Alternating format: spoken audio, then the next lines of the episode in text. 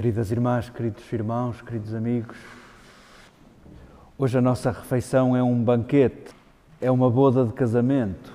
Temos muitos pratos, além de, da nossa Páscoa semanal, lembramos neste dia do calendário a, a conversão de Paulo e é um dia muito importante para nós. É o dia que faz terminar esta semana de oração pela unidade dos cristãos e nós não queremos que o que aconteceu esta semana fique preso a uma semana. Queremos lembrar exatamente o que Paulo dizia aos Coríntios: estará Cristo dividido para, para continuarmos divididos. Queremos olhar as tradições dentro do cristianismo como uma riqueza e não como pessoas opostas e grupos opostos. Queremos que esta semana possa prolongar-se o ano inteiro na vontade de descobrirmos uh, as semelhanças, na vontade de conhecermos as diferenças, na vontade de nos amarmos como irmãos. E celebrando um aniversário grande, são 1600 anos, se não me engano, de, da morte de São Jerónimo, o Papa Francisco quer que este terceiro domingo do tempo comum, quer que seja daqui para a frente o, o domingo da, da palavra de Deus, o domingo da Bíblia, o domingo que seja uma festa da Bíblia. Isto para nós é uma novidade, para, o, para, para, a tradição católica do cristianismo é uma novidade pegar num domingo e querer fazer dele a festa da Bíblia, a festa da Palavra de Deus. Uh, se tivéssemos entre nós irmãos de outras igrejas de tradição reformada, igrejas evangélicas, eles já celebram a festa da Palavra há muito tempo e fazem desse dia um dia de festa e juntam várias igrejas e fazem uma festa à volta, à volta de palavras, à volta de papel, à volta de um livro, que é porventura um estímulo a fazermos desta palavra palavra viva. É um estímulo a passarmos do papel para a carne. É um pretexto para lembrarmos a verdadeira palavra, aquela que encarnou, Jesus, e que dá sentido ah, à nossa vida, ao que fazemos, ao que dizemos, ao que queremos fazer, ao que queremos dizer. E com isto tudo, são muitos os pratos. Deixemos a liberdade de cada um e os, os apetites de cada um e os gostos de cada um para cada um se servir ao longo da semana. Uh, cada um vai servir-se do prato que, que quiser. Porventura, há estômagos sensíveis que não aguentam com estes pratos todos, a começar se calhar pelo meu, uh, apesar do meu aspecto lato. Sintamos que fica muita coisa em aberto e fica estímulo para durante a semana aprofundarmos um ou outro aspecto que celebramos e que queremos celebrar neste domingo. Eu aproveitei para trazer, o Papa pediu para fazermos qualquer coisa de gesto simbólico, eh, que entrássemos com, começássemos a missa entrando com, com, com a Bíblia ou com um livro com a palavra bíblica. Um, pediu que distribuíssemos a Bíblia, aos, que os parcos distribuíssem gratuitamente a Bíblia a todos os paroquianos. Desculpem eu não, não ter propriamente um orçamento para, para vos oferecer porventura uma coisa que vocês até já têm em casa e até mais que um exemplar. Bom, hum, de mil gestos que, que eu podia que eu podia ter feito e, e podia ter investido a minha criatividade, eh, lembrei-me de trazer este exemplar que está na nossa mesa da palavra e do pão é a primeira Bíblia em português, assim, num, num volume. E fez o ano passado 200 anos. Para também nos lembrarmos o quão recente isto é. Eh, o texto que ali está é, é de João Ferreira de Almeida, eh, que a traduziu no século XVII para português, mas em ambiente de igrejas reformadas, aquilo a que nós chamamos protestantes. E, portanto, o texto também uh, não era conhecido, não era lido, não, nem era permitido uh, que circulasse uh, no, no ambiente católico, na tradição católica. Foi um texto descoberto muito tardiamente, muito tardiamente. Admitamos também isto. O Papa, para convocar este domingo como o domingo da Palavra de Deus, como o domingo da Bíblia, nós temos necessidade de afirmar aquilo que nos falta. Porventura, muitos, até dos que aqui estão presentes, muitos de que amigos que nós conhecemos, só começaram a ler a Bíblia em português depois dos anos 60, talvez, depois dos anos 70, eh, temos pouquíssimo tempo de conhecimento do texto bíblico em português.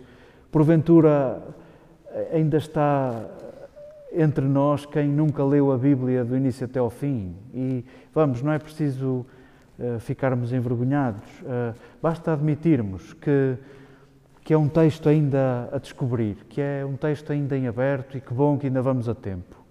Quem sabe estas coisas da, da exegese, da, da, da interpretação do texto, quem sabe estas pequeninas coisas que vamos aqui conversando depois de lermos os textos bíblicos, quem sabe isso pode estimular-nos a, a, descobrirmos as traduções diferentes do texto bíblico. Não há uma tradução boa.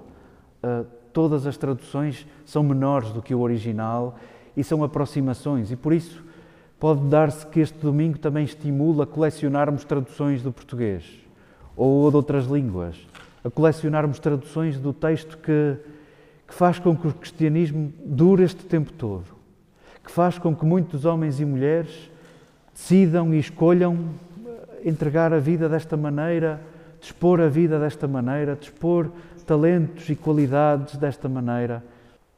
Comecemos, por exemplo, com o detalhe, uh, Mateus, neste, neste início do capítulo 4, nós escutávamos uns parágrafos do capítulo 4 e escutávamos a frase que Jesus diz para iniciar a sua pregação.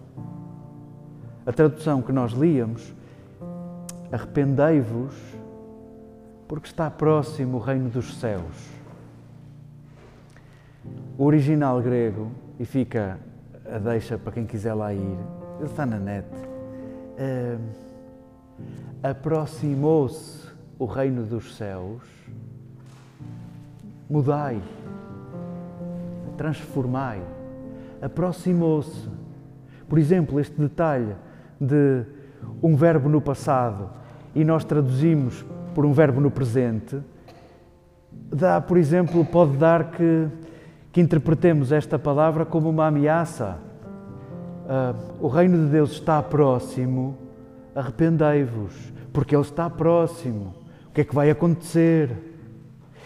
O original está, o reino de Deus já se aproximou o reino de Deus, o reino dos céus já se aproximou.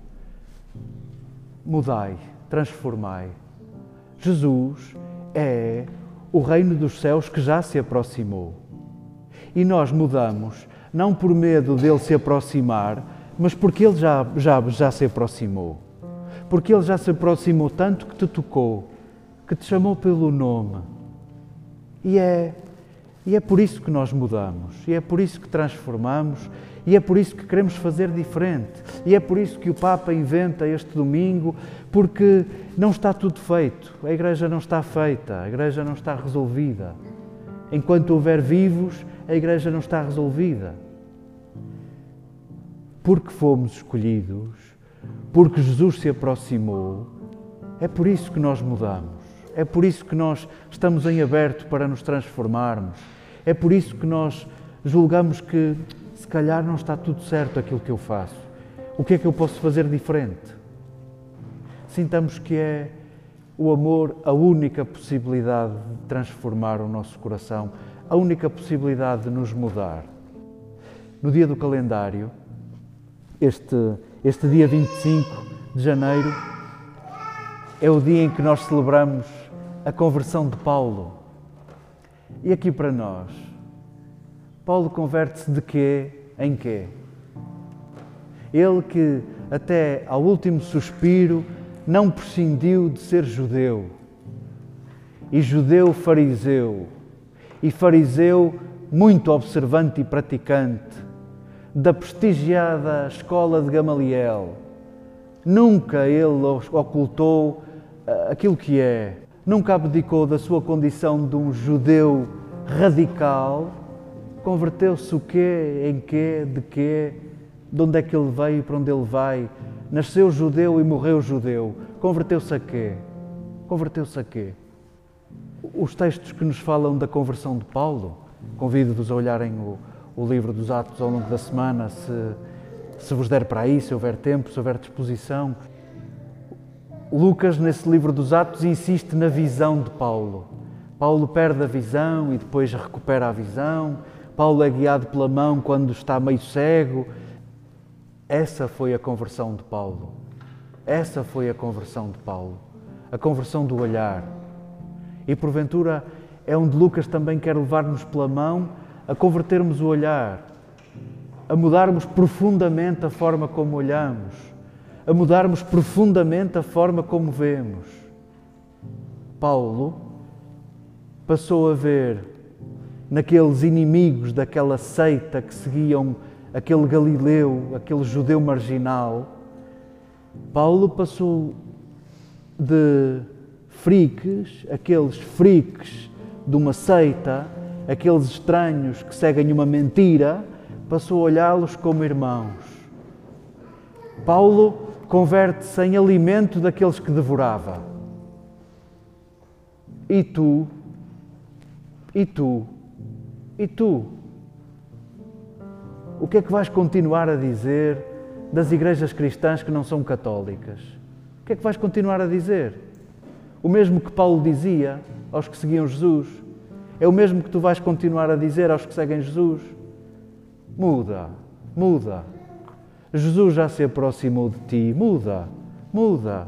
Deixa transformar-te, deixa, deixa que, o, que o toque de Jesus te mude. Deixa que o facto dele precisar de ti e chamar-te pelo nome e querer-te com o teu feitio, com aquilo a que tu chamas de feitos, deixa que isso te mude. Deixa que isso te mude. Pensavas que o teu feitio e os teus defeitos não serviam para nada e andavas a gastar o teu tempo a superar-te, a corrigir o teu caráter, a corrigir, a limpar o teu pecado. A... Olha, Jesus quer-te como tu és. Que surpresa, hein? Que surpresa! Tu pensavas-te abandonado na tua condição, pensavas que eras como aquela terra da Galileia, uma terra disputada por vários várias potências ali ao lado daquele, daquele território. Foi conquistada pelo Império Assírio, era, era o texto que líamos na, na primeira leitura, da pena de, de, um Isaías tardio, de um discípulo de Isaías. Ah, era a terra de duas das doze tribos de Israel, era a terra das tribos de Zabulão e da tribo de, de Neftali. Era uma terra onde já não se esperava nada. Mateus lê na escolha de Jesus habitar aquela terra como um Ah! Era disto que Isaías falava. De uma terra de onde não se esperava nada, vem a luz.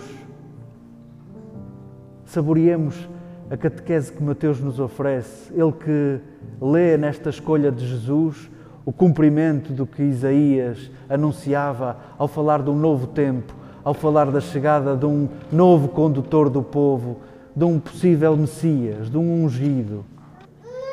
Sintamos este, este Jesus que vem de modo inesperado chamar gente inesperada para uma só tarefa: libertar-nos do medo, deixar-nos viver, deixar-nos viver e fazer da nossa vida uma, uma oportunidade de vivermos em liberdade e de deixarmos viver. Farei de vós pescadores de homens. Para os semitas, o mar era o território do desconhecido, onde habitavam medos, onde se morria. E Jesus faz daqueles que escolhe, faz de ti libertadores, libertadores do medo, libertadores de gente que é chamada a viver sem medo. O reino de Deus já se aproximou. Não, não fiques com medo do, que, do reino de Deus que ainda se vai aproximar. Já se aproximou e é isso que te muda. Há um Deus que te deixa viver como tu és. E é isso que nos muda e é isso que muda o nosso olhar. Já, já não competimos sobre quem está dentro e quem está fora. Olhamos-nos como próximos, como irmãos, chamados a sermos libertadores, chamados a sermos cuidadores. Aceitemos o chamamento de Jesus pelo nome. Disponhamos a nossa vida a que ela seja abundante, a vivermos a deixarmos viver e a fazermos viver.